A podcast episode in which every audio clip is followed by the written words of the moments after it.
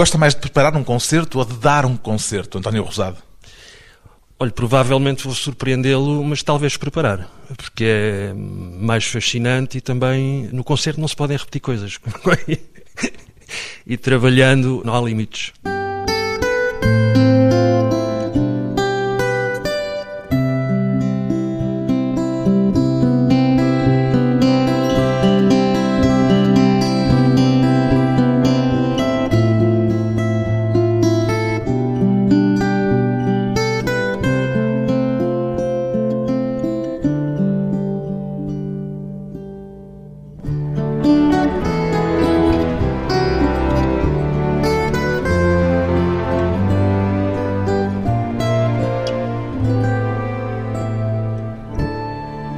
Rosado, 53 anos, pianista ou músico? Como é que prefere apresentar-se e ser apresentado, António Rosado?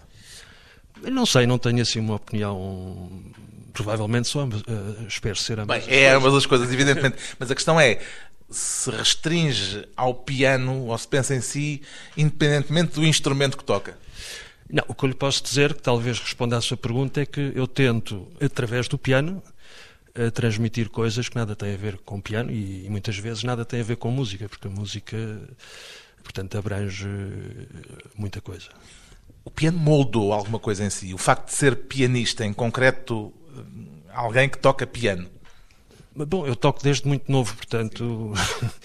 Pergunto isto porque uh, tocar um instrumento tem um aspecto físico que pode ser muito intenso e que provavelmente até em termos de hábitos de postura, por exemplo, há de deixar alguma marca. O piano acha que deixou alguma marca dessas em si?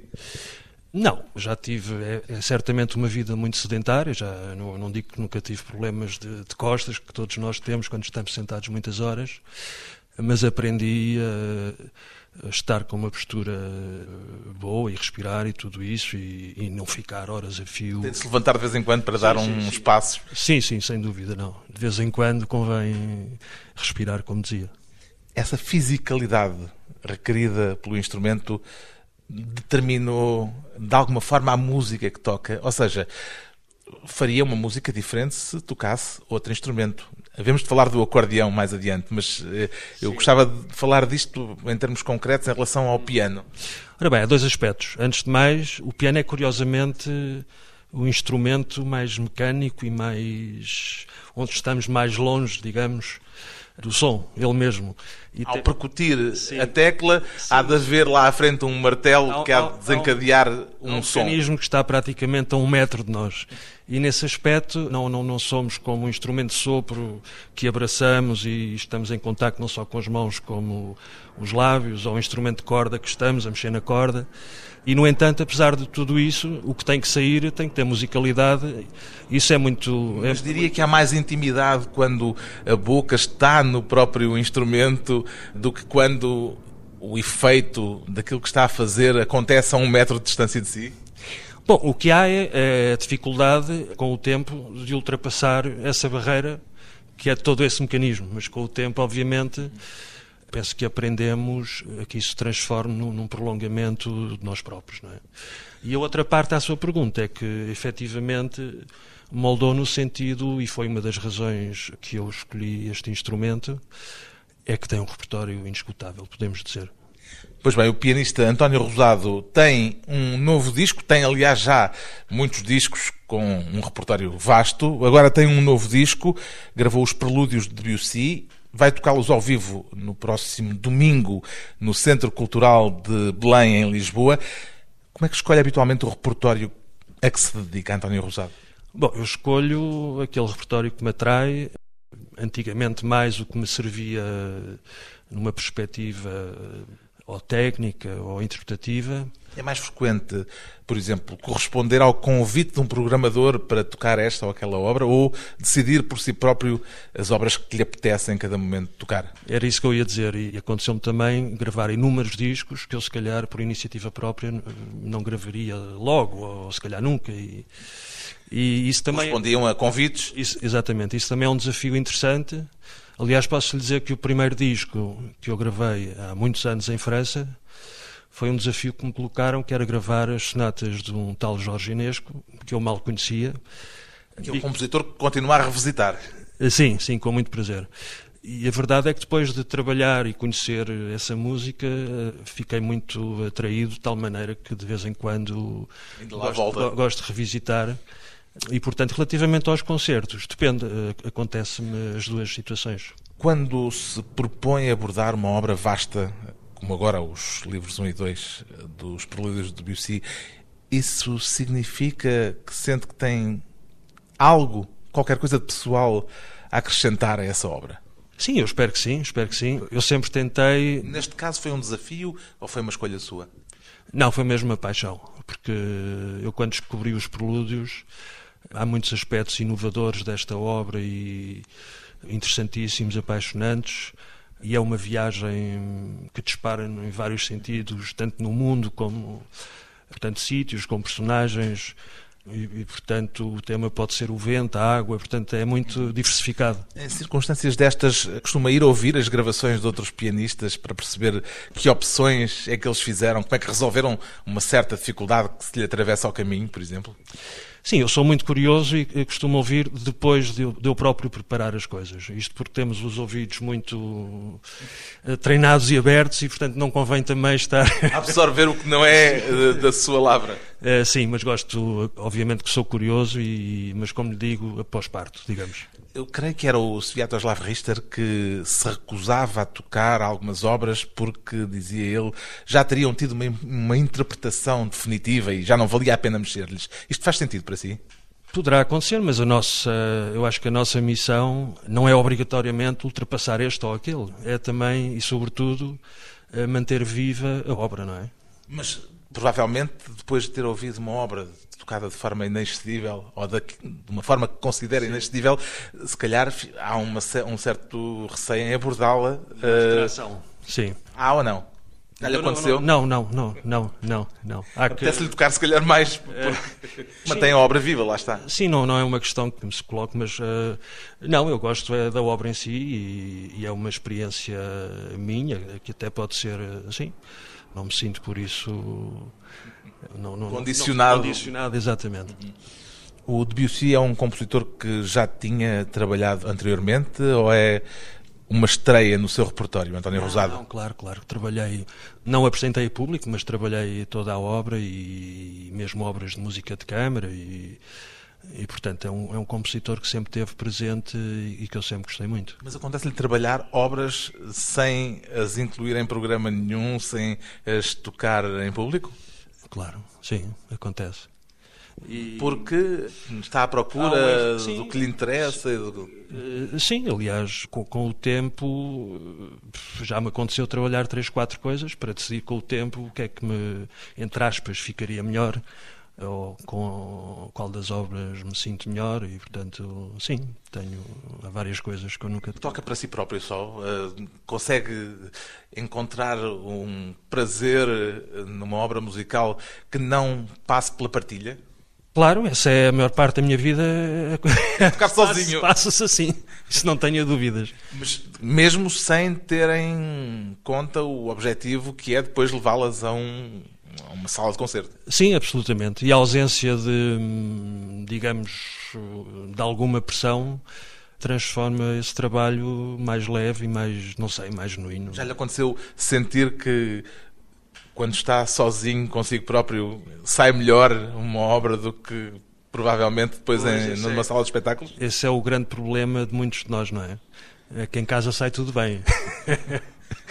E precisa do público, aquela presença ali não é também vitalizadora? É diferente, é claro que é diferente, mas portanto, não, a grande parte do trabalho é feito, digamos, a sós e a preparação é essa.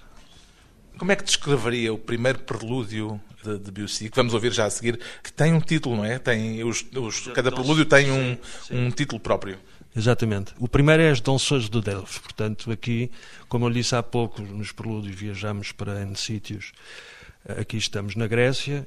Viajamos também para sítios, aliás, onde ele nunca esteve, o que é um, um dos fatores curiosos eh, deste compositor, é que ele consegue, contrariamente a outros eh, que descrevem, por exemplo, países e nós percebemos que aquilo é um bocadinho enfim, fictício, enfim, não, não, não, não, não conseguimos ver completamente a alma nós conhecemos um determinado país. Aqui consegue captar Aqui essa é, essência. É impressionante. Grande parte destes produtos foram, foram feitos pouco após a grande exposição universal de Paris de 1900. E, portanto, onde ele, por exemplo, ele também nos remete para o Oriente, onde obviamente ele nunca esteve. Estou-me a lembrar de uma outra peça que não nos prelúdios, que são as, as pagode, e, portanto, é, digamos, um, uma obra mágica e onde se viaja muito. Neste caso são as dançarinas de Delfos. Exatamente. Ficamos então, antes de um breve intervalo, com o Prelúdio número 1 um de Debussy nas mãos de António Rosado.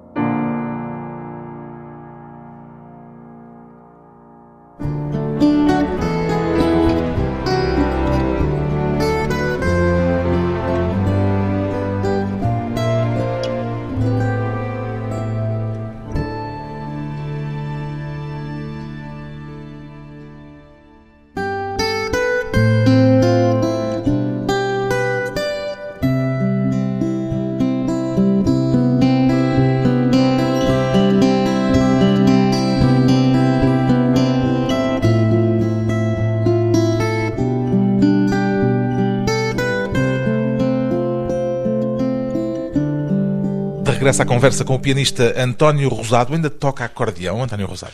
Não, já deixei há muitos anos. O acordeão foi o seu primeiro instrumento? Foi, foi, foi. Tocou acordeão na infância até descobrir o piano e deixou por causa do piano? Ora bem, assim, deixei por causa do piano e mantive simultaneamente os dois instrumentos durante uns 4, 5 anos, digamos. O seu pai assim. era acordeonista, tanto quanto sei, profissional? Eh, sim, e o meu avô também. Portanto, vem de uma família de acordeonistas. Pois, não, não, não tive muita hipótese de escolha. Que relação é que mantém hoje com a memória desse seu primeiro instrumento? É uma boa relação, é uma boa relação. Ainda tem um acordeão em casa? Não, não tenho, não tenho. Tive, na altura de comprar um piano, tive que o vender, portanto... uma questão financeira. Sim, não, não, não, dá, não dava para guardar vários instrumentos. O acordeão é um instrumento local, uh, ligado, sobretudo, à música popular.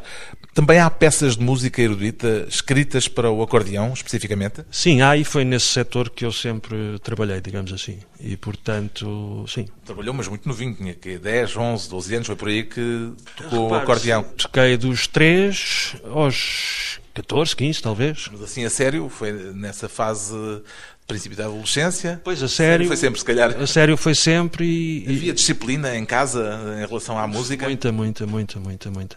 Uh, e agora posso dizer, como se estivesse a falar de outra pessoa, porque é, porque é um bocado verdade, uma coisa que não me fica bem, mas foi uma das razões também uh, pela qual uh, tive que escolher, foi uma delas é o repertório, e eu naquela idade tinha ganho os concursos existentes, portanto, a nível mundial. Já tinha conseguido tudo aquilo que se podia obter naquela, Sim. naquele instrumento. Mas para enquadrar, portanto, sobretudo naquela altura, era praticamente impossível fazer uma carreira, porque havia talvez dois ou três países, nomeadamente o leste, em que havia o hábito de se fazer eh, concertos, mas no resto do mundo não. Portanto, digamos que era um futuro sem grande.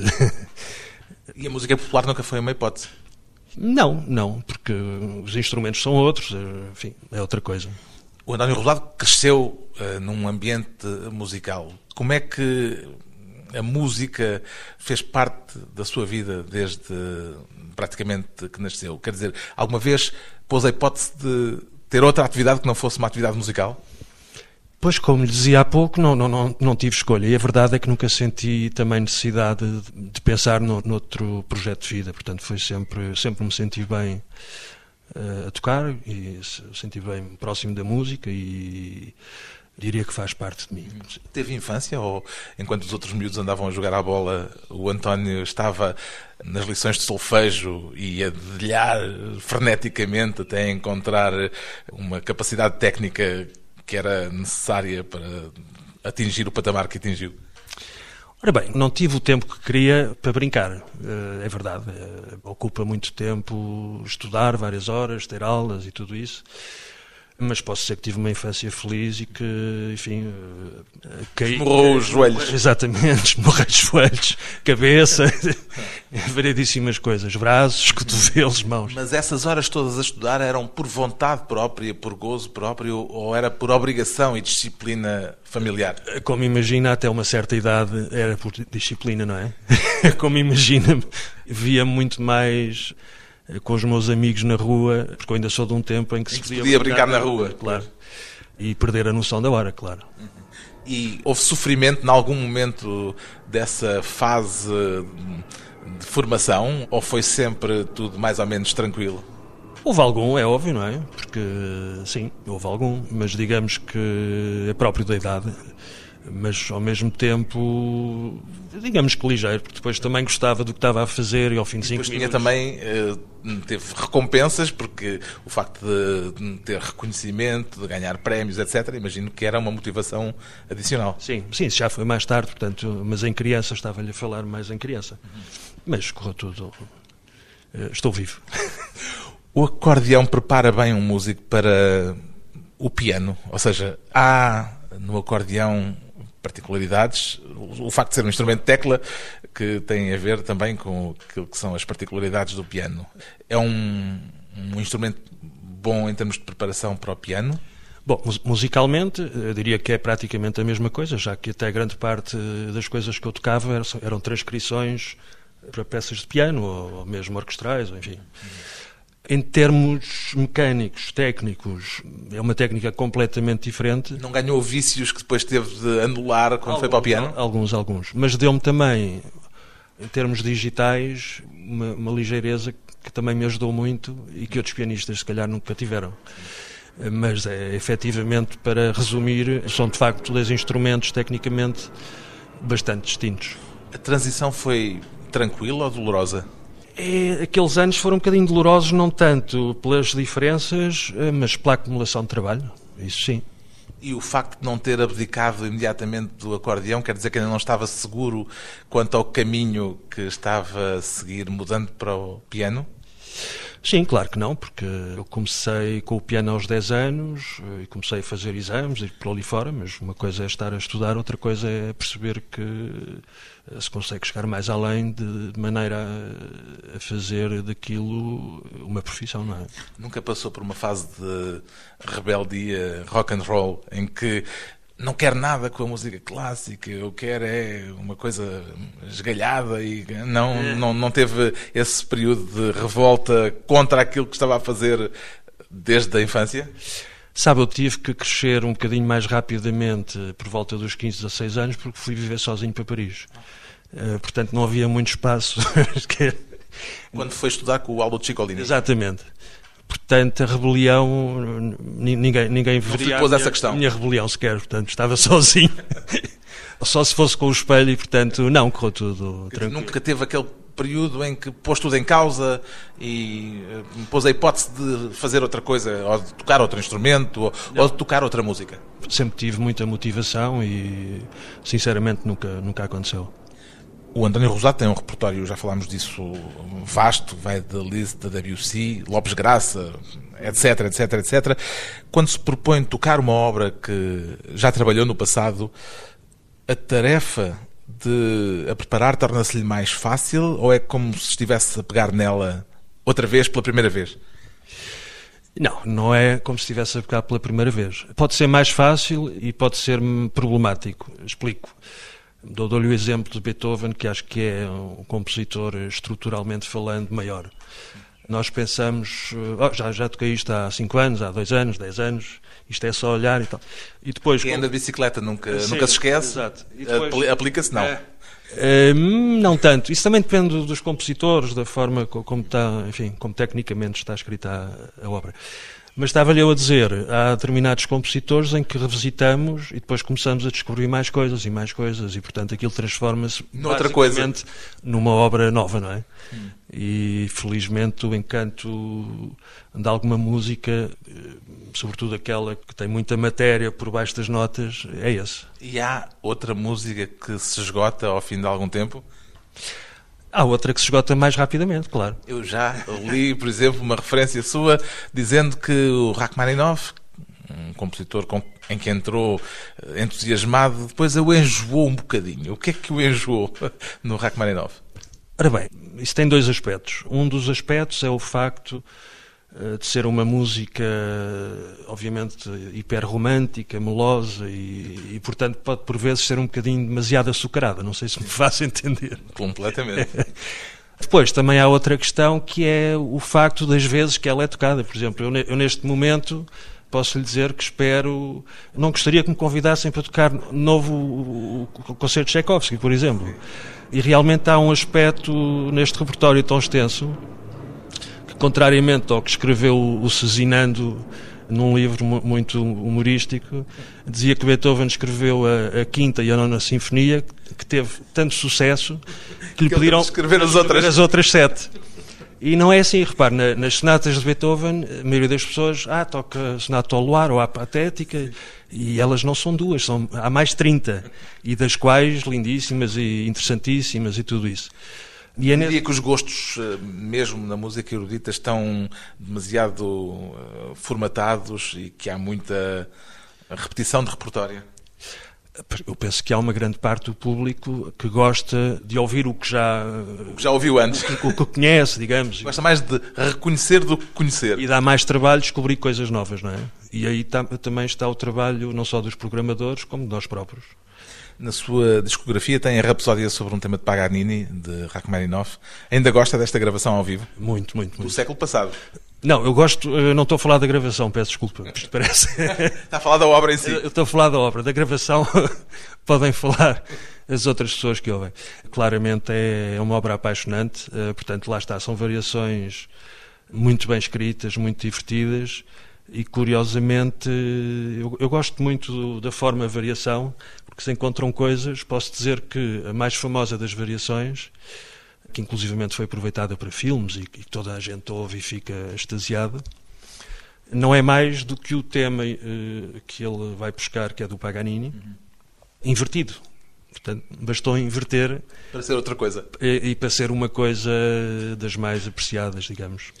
Ficamos então, antes de mais um breve intervalo, com a parte final intensa de Rapsódia sobre um tema de Paganini, dirigida pelo maestro David Stell, e o virtuosismo de António Rosado ao piano.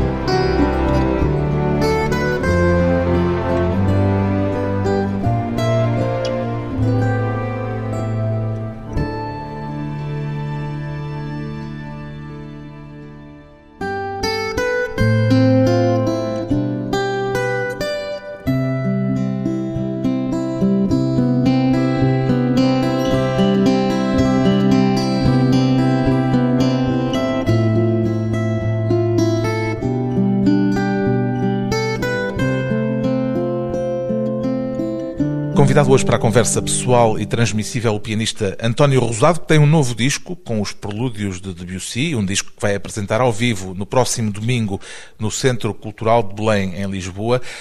Uma obra de, destas, com este fogo, quanto tempo de estudo é que lhe leva a preparar, António Rosado?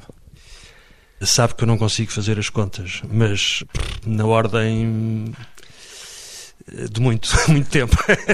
Quer dizer, mas quando é que começou a pensar que esta era uma obra que gostava de preparar para um disco e gostava de tocar ao vivo? Bem, eu estudei a obra e, aliás, toquei pela primeira vez em Portugal em 98, imagino. E depois a seguir também toquei os estudos dele. E Portanto, é uma revisitação, então, neste caso.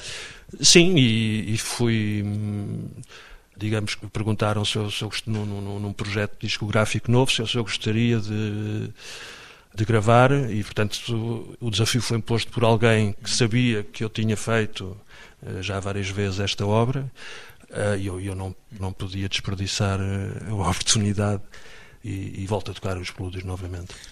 Toca todos os dias, António Rosado?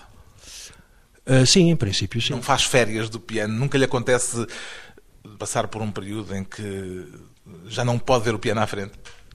Não, não. Quer dizer, eu descanso porque é necessário, mas há um fator que me leva às vezes a não querer eh, deixar de tocar. É que quando paramos há algum tempo, continuamos a saber andar de bicicleta, mas as curvas já não são feitas da mesma maneira.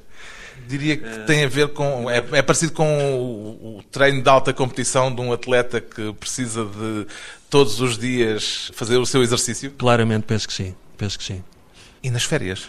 É bom, são mais curtas ou às vezes. Procura até... um piano se for para um sítio qualquer uh, distante? Sim, sim. Ou levo um teclado portátil que tenho, ou assim umas coisas. bom, e em último caso também há aquela parte do trabalho, que é a parte do trabalho, digamos, mental, interior. Está a pensar na obra, a pensar como é que se resolve este ou aquele problema. Aliás, é, é nessas circunstâncias às vezes que se resolvem as coisas mais bicudas. Então quer dizer que a maior parte das dificuldades são não são dificuldades uh, físicas, uh, são dificuldades de concessão. concessão? Sim, sim, muitas delas sim. De construção, da, enfim, da forma, o que é que faz sentido. E, e nesse aspecto, o físico, as teclas, são um entrave, digamos, a essa liberdade de imaginar, uh, de imaginar o ideal. Pronto. O que é que aprendeu de essencial com o Aldo Ciccolini? Passa por aí, por essa capacidade de conceber a obra mais do que de a executar? Sim, aprendi muitas coisas, portanto, desde já uma dimensão pianística que eu desconhecia aqui, não é? E depois, sim, a forma de pensar a música e ir o mais além possível das notas. Portanto, toda a gente consegue tocar, obviamente, estudando. A diferença faz-se por outra via, é? Toda a gente consegue tocar, mas para ser um bom pianista não basta digitar as notas, não é? Assim, eu penso que há uma mensagem, toda a música quererá dizer alguma coisa e temos que, através daquilo que conhecemos e que percebemos, construir algo que faça, que faça sentido, ir o mais longe possível uh, nessa mensagem. O Aldo Ciccolini era o tipo de professor eh, severo ou o tipo de mestre afável? Muito afável, sendo que era bom que não se ultrapassasse um determinado limite. Havia umas linhas vermelhas. Sim, e quando chegava às linhas vermelhas depois era muito explosivo. Quer dizer, linhas vermelhas em termos de quê? De entrega ao trabalho ou mesmo de, de qualidade do trabalho? Pronto, se, a pessoa porventura tinha menos talento, pronto, ele uh, compreende-se, acontece. Mas relativamente ao trabalho, não. Isso aí tinha limites. E nunca aconteceu comigo, mas uh, lembro de um de um colega meu ter sido mesmo. foi fora, pronto, acabou. Podia ser radical, mas era preciso realmente chegar a um limite. Em que medida é que o talento pré-existe antes do trabalho? Já resolveu esta equação? Ou seja, em que medida é que com trabalho se consegue alcançar de facto resultados, independentemente de um talento inato de base? Bom, repara, eu acho que é óbvio que o talento existe, porque há pessoas uh, que mexem um dedo e acontece coisas, há outras que se esforçam e não acontece nada. Mas eu, apesar de saber isso, eu acredito sobretudo no trabalho. Sim. E acho que, com ou sem talento, é o trabalho que nos leva a encontrar uma eventual estrada. Quando o estudo lhe custava mais e quando se tornava mais doloroso, como é que encontrava em si motivação para não desistir e, para não eh, procrastinar, pelo menos? Uhum. Bom, eu lembro-me que tenho talvez, não sei se é uma qualidade, mas lembro-me de mais, mais, o desafio era eh, grande e mais eu sabia que ia ficar satisfeito quando o resolvesse. Eh, e, portanto, tinha essa motivação. É uma espécie de teimosia natural? Deve ser, deve ser. A costela alentejana. Sim. A sua família é alentejana? E eu também. Nasci em Évora. Essa teimosia deu-lhe a disciplina que é necessária para o trabalho que não tem imediatamente retorno, porque há trabalho que só terá retorno muito mais tarde. Sim, mas repare, estávamos a falar eh, de situações, eh, digamos, escassas, que normalmente não acontecem. Sim. Mas nunca pensou dedicar-se a qualquer coisa que fosse mais fácil e de que colhesse louros ou lucros mais imediatos. Pois, há cada vez menos desses casos agora, não é? Mas não, não pensei. Eu gosto, gosto de música e gosto de piano. Eu lembro sempre da história do Pedro Brunhosa, que era contrabaixista na Orquestra Gulbenkian, mas que um dia percebeu que ia passar a vida naquela situação e decidiu uh, fazer outra coisa para se tornar rico e famoso. Portanto, há necessidade de uma espécie de disciplina, de quase missionarismo para se manter uma vida inteira a trabalhar e a estudar, mesmo que a visibilidade seja infinitamente menor.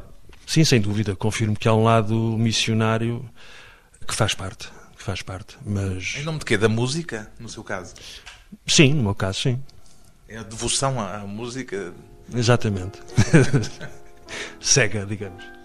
Voltando ao seu novo disco, qual foi a maior dificuldade que teve de transpor na preparação destes prelúdios de Debussy, António Rosado? Mais uma vez, não posso falar propriamente em dificuldades. Há coisas a resolver, mas como lhe dizia há pouco, é uma música de tal maneira atraente e mágica que somos, digamos, uh, atraídos por ela e, portanto, o, o que há para ultrapassar uh, faz-se com, com agrado, com prazer. Proponho então que fiquemos com um brevíssimo prelúdio, é o prelúdio número 7 do segundo livro. Que, que título tem este prelúdio, António Rosado? O número 7 é La Terrasse des Audiences au clair de lune e tem, digamos assim, um ambiente oriental, digamos. E curiosamente, é certamente. Todos os prelúdios são interessantes, mas não podem ser iguais. E há realmente, assim, cumos de genialidade e este é um momento, é um desses momentos que brilham mais alto, digamos. António Rosado no piano.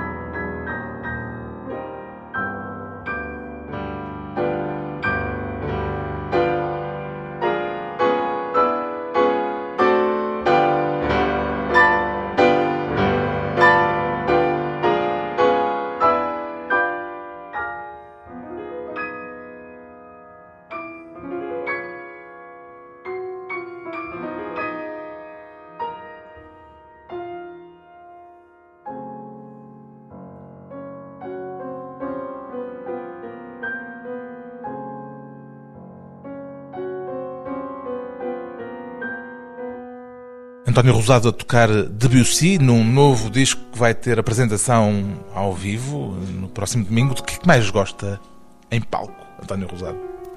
O que mais gosto em palco? O desafio da presença do público? Não, sinceramente é sentir-me bem a tocar. E o que, é, o que é que eu quero dizer com isto? Estarem reunidas as condições para haver uma, uma simbiose, enfim, eh, bom instrumento, uma sala agradável, enfim, tudo isso, um público que nós sentimos que está atento e, portanto, também tem prazer em ouvir. Portanto, é esse lado que é, que é mais agradável. Normalmente sente-se melhor no antes, no durante ou no depois? Eh, no antes não é muito agradável, não. Não. Sempre no depois, a menos que corra mal, claro. Autorretrato de uma vida dedicada ao piano, o pianista António Rosado gravou os 24 prelúdios de Debussy num novo disco que vai apresentar ao vivo no próximo domingo no Centro Cultural de Belém, em Lisboa.